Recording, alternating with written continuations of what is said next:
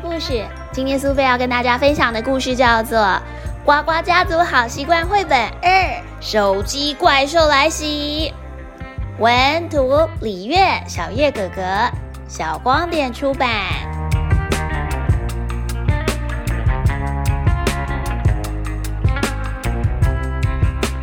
今天天气真好，呱呱家族一起开心的要出门野餐。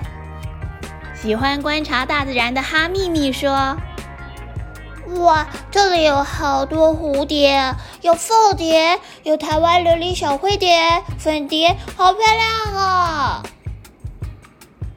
其他人也都边散步边欣赏沿途的风景，只有呱呱在旁边紧盯着手机荧幕，什么蝴蝶都没有看到。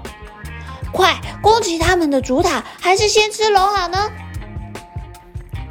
大会儿又玩了一阵子，突然听见咕噜咕噜的声音，原来是南哥的肚子饿了。大家饿了吗？我今天准备了布丁、饭团、牛奶，还有蛋糕哦。木瓜妈妈将精心准备的食物都摆在野餐垫上，看起来真的很好吃呢。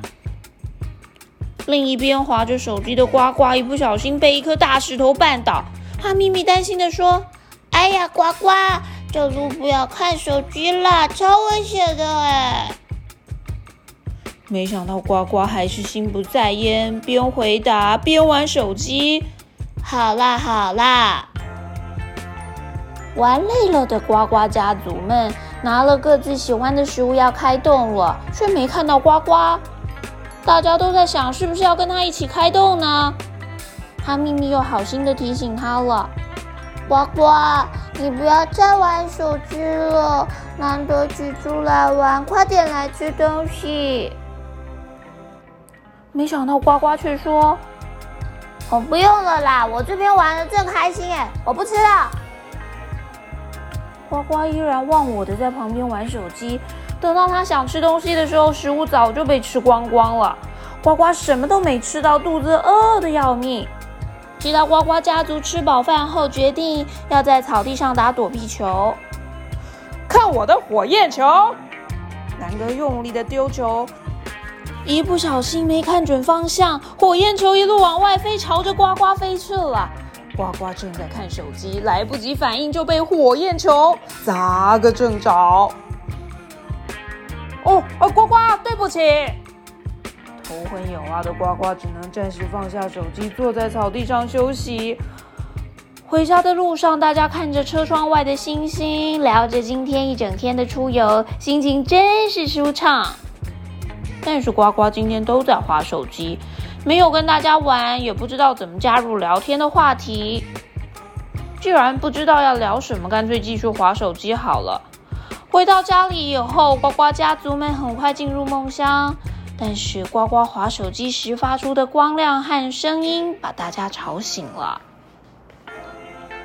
木瓜妈妈关心的跟他说：“呱呱，这么晚了不睡觉，再加上手机荧幕发出的蓝光，在黑漆漆的环境下会让你的眼睛生病哦。而且如果没有让你的小脑袋休息，很容易会做噩梦哎。”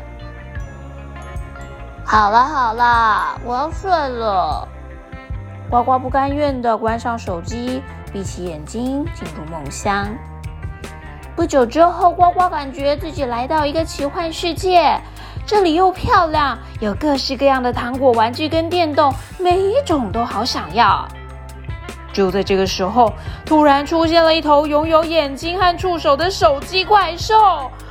把所有的糖果、电动全部吸进肚子里，就连呱呱都快被它吸进去了。原来呱呱做了噩梦，从噩梦中惊醒，也回想起今天发生的事情。他抱着大家哭着说：“嗯，手机怪兽真的很可怕，我再也不要一直玩手机了。”从这天起，呱呱决定暂时放下手机，也决定要花更多时间和家人和好朋友相处哦。小朋友，你喜欢今天手机怪兽来袭的故事吗？你是不是也很喜欢滑手机呢？不管是用手机听音乐，或是用手机看卡通，时间太久，对于眼睛还有你的小脑袋瓜可是都有伤害的呢。不妨多出去大自然走一走，你会发现有很多事情比滑手机更有趣哦。